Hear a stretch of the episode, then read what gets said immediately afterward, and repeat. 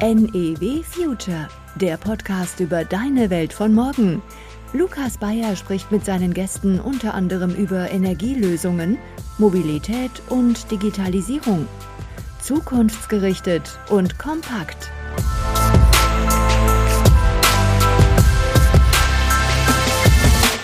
Das ist tatsächlich so. Natürlich im internationalen Vergleich ist Deutschland dort schon massivst hinten dran, wenn man da natürlich, ich sag jetzt mal Beispiele wie in Asien sich äh, vor Augen hält, ja, wie Malaysia oder China, Shanghai und so weiter. Da ist natürlich Deutschland ja Quantensprünge von entfernt. Ich meine, wir haben auch gesehen während Corona, dass doch auch Flexibilität dann auf einmal da ist, wenn Not am Mann ist. Generell, wenn Disruptionen passieren, ob es jetzt eine Flutkatastrophe ist oder ein Krieg oder da ist dann auf einmal die Flexibilität da. Ich glaube, das hat tatsächlich auch ein bisschen was Kulturelles hier in Deutschland.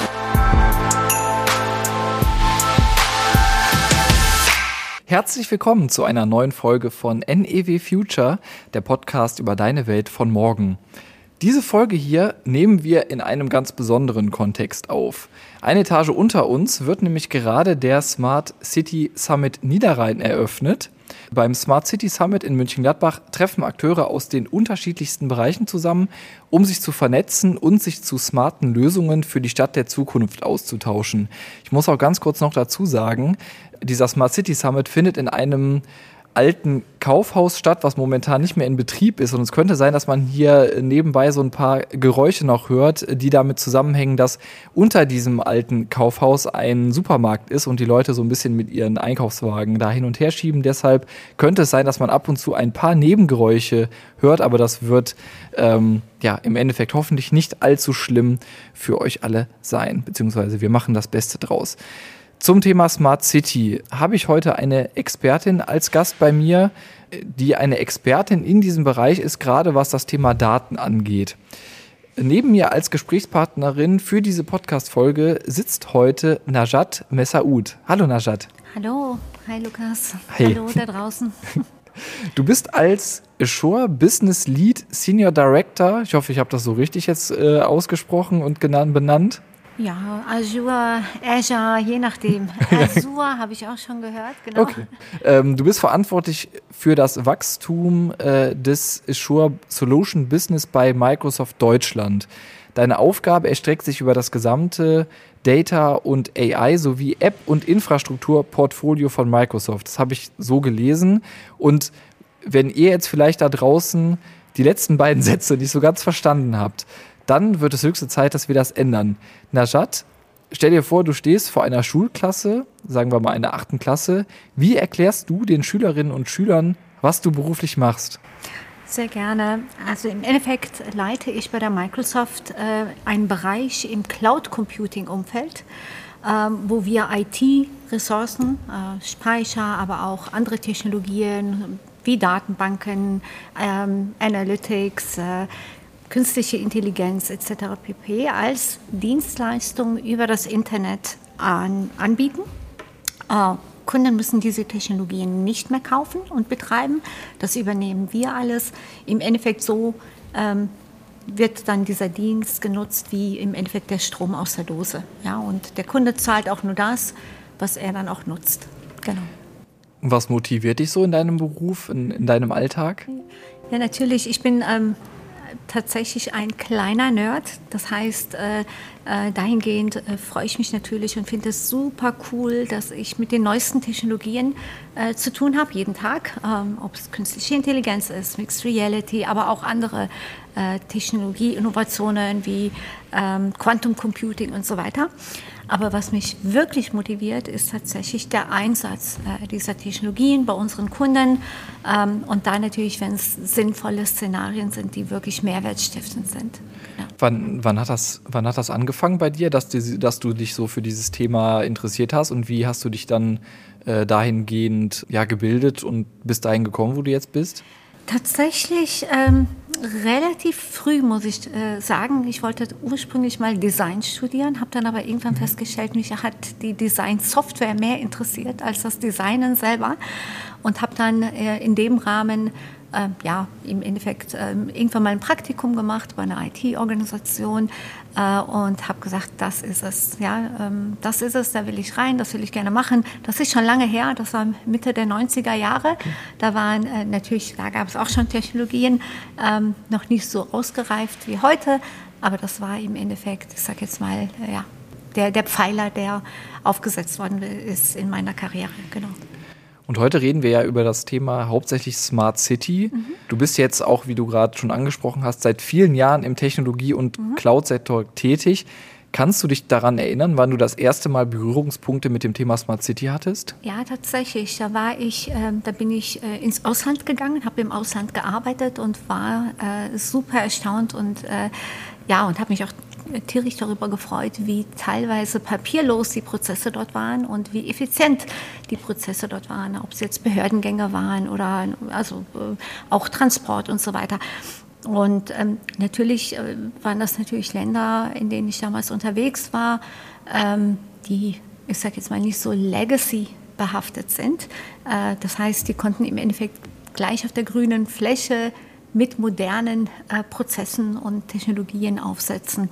Habe mich dann immer tierisch darüber aufgeregt, äh, als ich dann wieder zurück war in Deutschland, ähm, wie doch äh, ja, altertümlich im Endeffekt hier, ähm, ob es jetzt Verkehrsbetriebe waren oder Behörden äh, etc. pp. Also erstmal in Berührung damit gekommen ähm, als Bürger.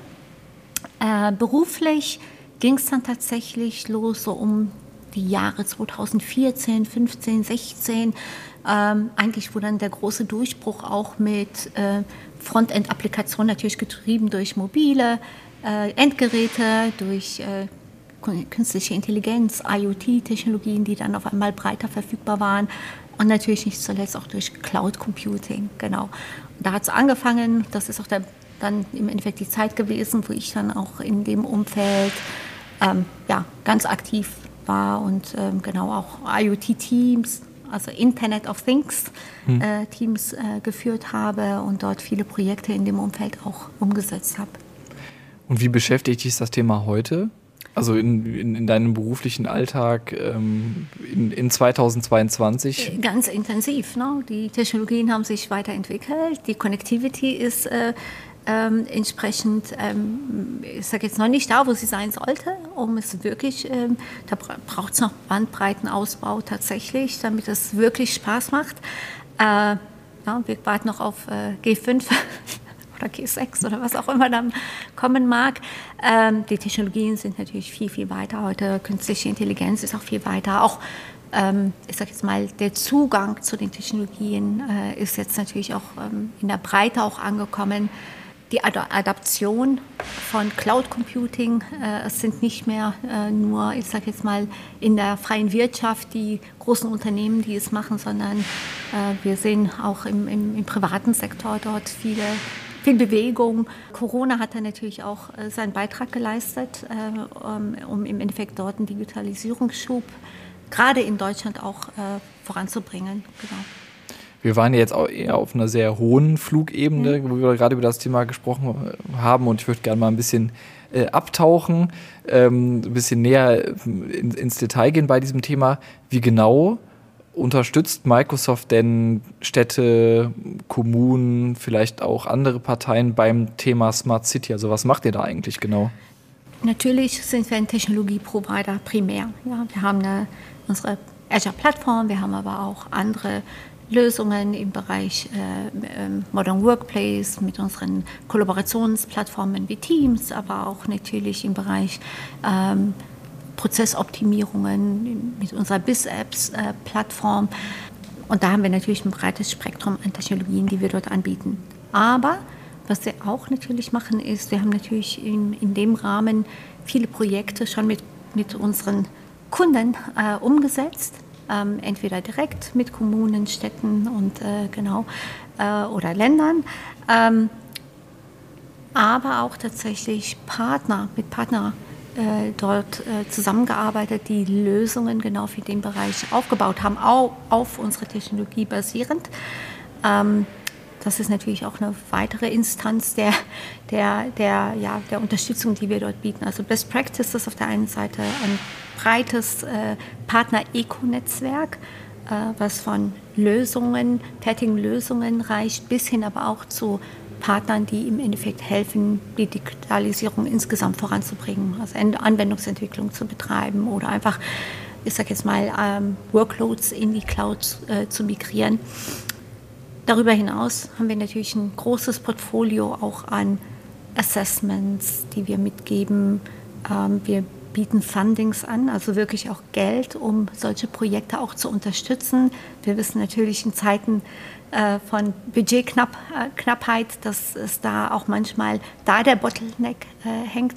Und da helfen wir auch auf der Ebene. Da haben wir Programme ähm, und natürlich auch Fundings, die natürlich immer an Projekten gebunden sind, die dann natürlich auch vorangebracht werden. Fällt dir da irgendein Beispielprojekt ein, was besonders groß war oder was du da, was du da als, äh, als Fallbeispiel noch nennen kannst? Unter anderem haben wir tatsächlich auch hier in, in der, bei der Stadt Mönchengladbach dort auch ein Projekt gemeinsam mit einem Partner vorangebracht. Ähm, wir haben mit Gelsenwasser äh, einiges aufgesetzt. Wir haben natürlich, also im Endeffekt wirklich haben wir einige Projekte schon umgesetzt. Ähm, und da geht es dann immer darum, geht, wenn Sie sagen große Projekte, ähm, allumfänglich, ich sage jetzt mal eine Stadt als digitalen Zwilling aufzusetzen oder im Endeffekt Prozessoptimierung zu machen. Und, und, mhm. da, und da, da ist die Reichweite natürlich ganz groß, gerade im Umfeld von Smart City. Ja, okay. Da gibt es äh, Projekte in allen Bereichen, genau. Ich habe mich mal ein bisschen auf, auf eurer Homepage umgeguckt. Mhm und da werden einige Technologien und Lösungen genannt, mhm. die Teil von Smart Cities sind. Da steht zum anderen zum, zum Beispiel Cloud Computing, künstliche Intelligenz, mhm. ähm, IoT, was du mhm. eben schon angesprochen hast, Blockchain-Technologie, Augmented Reality. Würdest du sagen, da gibt es eine Technologie, die aktuell ich nenne es jetzt mal besonders nachgefragt ist oder worauf der Fokus liegt oder betrifft das eigentlich alle Formen so ein bisschen? Nee, nee, man merkt schon, äh, da gibt es schon eine, eine, große Tendenz hin und das ist bei vielen Städten gerade im Moment das Hauptthema, im Endeffekt eine allumfängliche Datenplattform, ja, eine Daten-Eco-Plattform aufzubauen, um alle sämtliche Datenpunkte, die zusammenkommen, ne, ähm, zusammenzubringen und daraus natürlich Simulationen zu führen und vielleicht äh, damit natürlich Bürgern auch, ich sag jetzt mal, Bürgern halt damit natürlich auch äh, ja, zu helfen, ich sag jetzt mal, datengetriebene Entscheidungen zu treffen. Ja. Das ist äh, ein großes Thema äh, tatsächlich. Also allumfassende Datenplattform und dort dann auch nochmal tatsächlich AI-gestützte Use Cases, Fall, äh, Fall-Use Cases aufzusetzen, um Optimierungen, Prozessoptimierungen zu schaffen. Das ist ein Thema, ähm, auch nicht zuletzt um äh, Klimaschutz und äh, Nachhaltigkeit voranzubringen. Ähm, ein anderes Thema, was ich tatsächlich auch stark im Kommen sehe, äh, da habe ich auch ein paar Beispiele für nachher mitgebracht, ist im Endeffekt, wie kann man relativ schnell Anwendungsentwicklung voranbringen ohne, ich sage jetzt mal, großen Aufwand Backend-Systeme mit anzufassen. Und da ist es so, dass tatsächlich gerade im Moment Low-Code, No-Code-Plattformen hoch im Kommen sind, weil man damit Frontend und auch Prozess, ähm, ja, Prozessoptimierungen ansteuern kann, ähm, auch von nicht so tief, äh, ich sage jetzt mal, ausgebildeten Entwicklern das gemacht werden kann. Ne? In Zeiten von von ähm, ja, Talent-Shortage, wie es so schön heißt im, ähm, im, im, im Neudeutschen, äh, ist das natürlich schon ein Thema. Du hattest gerade eben den Punkt ähm, Verwaltungsgänge, Digitalisierung, Stand der Behörden angesprochen, dass du dich darüber geärgert hast, wie der Stand vor ein paar Jahren in Deutschland war und dass es in anderen Ländern scheinbar besser geregelt ist als hier. Ähm, welche Erfahrungen habt ihr eventuell in diesem Bereich gemacht? Also man merkt ja auch, wenn man sich umguckt in mehreren Städten, es wird versucht, mehrere Prozesse zu digitalisieren, ähm, da den Bürgern einfach einen besseren Service zu bieten. Mhm. Merkt ihr da auch diesen Transformationswillen der Verwaltung oder sagt ihr, boah, das ist immer noch ein paar Jahre hinterher im internationalen Vergleich? Naja, okay, es ist, äh, das ist tatsächlich so. Natürlich im internationalen Vergleich ist Deutschland dort schon massivst hinten dran. Äh, wenn man da natürlich, ich sage jetzt mal Beispiele wie in Asien äh, sich äh, vor Augen hält, ja, wie Malaysia oder China, Shanghai und so weiter, da ist natürlich Deutschland ja Quantensprünge von entfernt. ähm, aber aber ich, ich, ich sage jetzt auch mal, nicht nur, ich sage jetzt mal im Vergleich zu Asien und vielleicht Amerika, tatsächlich auch im Vergleich ähm, zu europäischen Städte, ja, äh, Städten. Also da gibt es ja, ähm, ich sage jetzt mal, die Vorzeige-Poster. Child-Städte in, in Europa wie Barcelona, Kopenhagen und, und so weiter, die gerne auch äh, dort als Vorbilder fungieren oder Wien. Aber es ist tatsächlich so, dass äh, es hängt nicht daran, dass die Behörden nicht wollen oder die Verwaltung nicht will, sondern äh, die, die sind natürlich auch an Effizienz äh, ähm, interessiert und wollen natürlich auch einen intensiveren Technologieeinsatz äh, äh, voranbringen. Und da ist, da, ist, da ist es in den Behörden genauso stark ausgeprägt wie, ich sage jetzt mal, in, in der Wirtschaft, in der offenen Wirtschaft da draußen. Ähm, aber ähm, ich glaube, der Hauptunterschied liegt eigentlich eher daran, dass natürlich, ähm, ich sage jetzt mal, die Verwaltung, die Behörden dort einen höheren Anspruch, natürlich auch durch die Gesetzesgebung, äh, dort auch an Datensicherheit, Datenschutz und anderen Regularien haben. Und denen müssen natürlich äh, Cloud-Anbieter, wie wir es auch sind, auch gerecht werden, was wir auch machen als Microsoft. dort haben wir auch ähm, angepasste Angebote für den, für den Bereich. Ähm, und man sieht auch anhand der Koalitionsverträge, dass der Bereich Digitalisierung auch einen sehr hohen Stellenwert hat.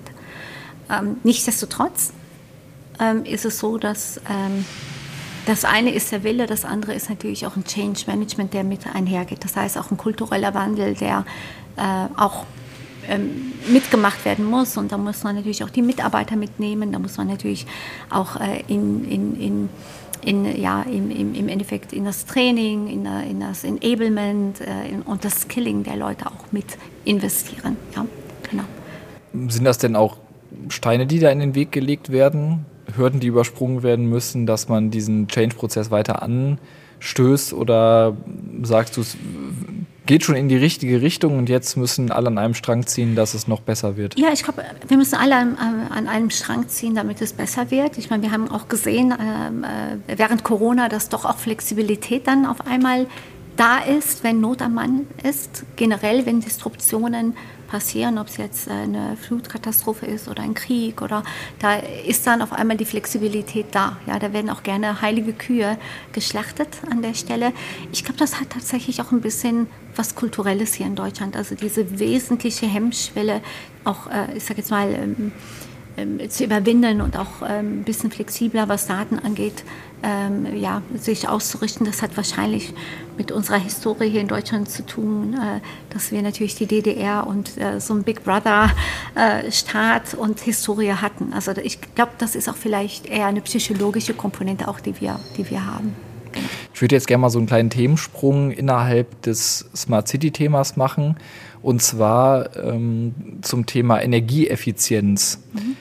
Kann man eigentlich sagen, dass ein Energieverbrauch in einer Stadt beziehungsweise in einem Smart City Projekt, dass da der Energieverbrauch insgesamt reduziert wird? Also dass es eigentlich immer so ist, wo Smart City Projekte zum, zum Einsatz kommen, dass dadurch irgendwie Energie gespart wird. Kann man das so allgemein sagen? Ja, da gibt es schon, äh, da gibt es schon genug, ich sag jetzt mal, Analysen äh, zu dem Thema, die genau das bestätigen. Es gibt die direkten, den direkten Bezug zwischen äh, Digitalisierung, ja, Digitalisierungsprojekten äh, und äh, Energieeffizienz. Äh, wobei das ist nur ein Aspekt. Die Nachhaltigkeit ist auch nochmal ein, ein zweiter Aspekt, der dann natürlich auch mit äh, äh, ja, rangezogen werden muss. Ähm, aber tatsächlich Cloud-Technologien können dort helfen. Ähm, also ich sage jetzt mal, wir haben mit, mit der Firma Teschen äh, auch Smart Meter äh, Lösungen aufgesetzt, die genau darauf ab, abzielen. Oder es gibt andere Lösungen, die Smart Building ähm, äh, effizienter machen und damit natürlich auch genau auf äh, Energieeffizienz aus, äh, äh, ausgerichtet sind. Auch alleine der Vergleich, und da haben wir auch eigene Kalkulatoren und Assessments bei der Microsoft, wo wir sagen, hey, der Betrieb eines eigenen Rechenzentrums, was kostet mich da ähm, die Energie? Und wenn ich im Endeffekt ähm, die Workloads, die im Rechenzentrum laufen, halt bei uns in der Cloud übertrage, was kostet mich dort ähm, die Energie. Also da gibt es direkte Vergleiche, die man da voran äh, ranziehen kann, ja, oder ich sage jetzt mal ähm, Lichter halt, ja, die dann irgendwie effizient geschaltet werden oder ausgeschaltet werden in der Nacht und so weiter, was alles automatisch, automatisiert äh, aufgesetzt werden kann, natürlich. Da gibt es einen direkten Bezug, das ist in der Tat so. Damit wären wir jetzt eigentlich auch schon bei, schon bei der ähm bei der nächsten Frage, die knüpft da sehr gut an.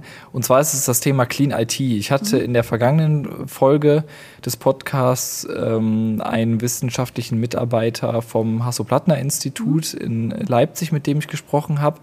Und ähm, er schaut sich aktuell an, wie man gerade im Bereich Hardware, Software, ähm, IT-Systeme, Energie, effizienter gestalten kann und da vielleicht dafür sorgt, dass das Ganze jetzt Cloud-Systeme, äh, Streaming-Dienste, ähm, Angebote von, weiß ich nicht, Map-Angebote etc., wie man das runterfahren kann. Spielt das bei Microsoft auch eine Rolle? Also schaut man sich an, wie kann, können wir da energieeffizient arbeiten? Natürlich, also wir sind natürlich voll und ganz äh, ähm, committed, was, äh, was generell Nachhaltigkeit angeht und äh, unterstützen dort vornehmlich solche Projekte. Ähm, und Energieeffizienz ist nur eine Komponente. Also wie gesagt, wir, äh, oder Green IT beinhaltet ja sowohl Energieeffizienz wie auch, äh, ich sage jetzt mal Nachhaltigkeit, also Emissionsreduzierung. Und da haben wir tatsächlich einen holistischen Ansatz. Also da geht es zum Beispiel schon los beim Bau eines Rechenzentrums. Ja. Der Beton, der dort ähm, benutzt wird, ähm, wie, wie, wie, nachhaltig ist er, ebenso die Logistik, ja, der Transport von Servern etc. pp. bis hin im Endeffekt zum Betrieb der Rechenzentren äh, im Vergleich zu, ich sage jetzt mal, regulären, typischen äh, Rechenzentrum. Ja. Wir haben dann natürlich eine höhere Power Usage Efficiency, Efficiency äh, die wir aufzeigen können, äh, weil wir äh, neuere Servergenerationen nutzen, höheren Virtualisierungsgrad nutzen, aber auch vor allen Dingen auch einen viel höheren Anteil an erneuerbaren Energien äh, nutzen und auch das Ersetzen von Dieselgeneratoren und durch zum Beispiel Wasserstoffzellen etc. pp. für Backup. Also da machen wir in dem Umfeld tatsächlich sehr, sehr viel und generell ist es so, dass wir uns zum Ziel vorgenommen haben, bis 2025, was ja eigentlich schon um die Ecke ist, zu 100 Prozent auf erneuerbare ähm, äh, Energien äh, zu, zu, zu, über, äh, zu gehen und dort halt unsere, ich sage jetzt mal, unsere Power Purchasing Agreements entsprechend auch ausgerichtet. Also das ist im Endeffekt das, was wir ähm, uns zum Ziel vorgenommen haben und natürlich auch 2030 dort auch zu 100 Prozent 24 mal 7 komplett auf erneuerbare Energien aufzusetzen mit unseren äh, äh, Rechenzentren weltweit. Also wie gesagt, da, da tun wir tatsächlich sehr viel äh, in dem Umfeld und ähm, genau und sind da natürlich auch committed, gucken auch tatsächlich äh, bei Green IT auch äh, im, rein im Bereich Green Coding. Mhm. Wie entwickle ich auch Code, der auch äh, ja, nicht nur nachhaltig, sondern auch energieeffizient ist ähm, und geben da auch viele, viele, ähm, ich sag jetzt mal, äh, ähm, ähm, Best Practices auch an unsere Kunden raus, die auch selber Software entwickeln in dem Umfeld.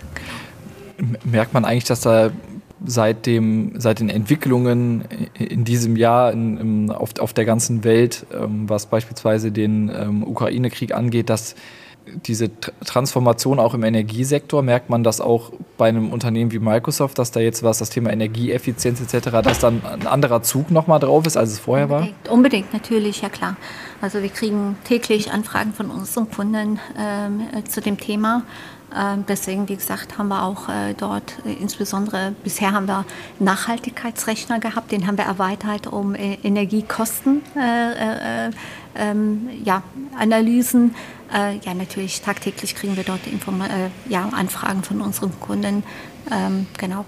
Und wir sehen auch gerade Kunden, die bisher ähm, eher auf Eigenbetrieb gesetzt haben, dort auch offener sind, zu sagen, hey, ähm, vielleicht hilft es mir, auch meine Energiekosten ähm, für den Betrieb des Rechenzentrums halt äh, in Richtung Cloud ähm, mhm. zu schieben, aber auch tatsächlich wirklich ganz konkret, wie, welche Use Cases kann ich aufsetzen, um, ähm, ja, um energieeffizienter zu werden. Ja. Und da sind wir in der, in der, Entwicklung noch lange nicht am Ende, was da die verschiedensten Lösungen angeht.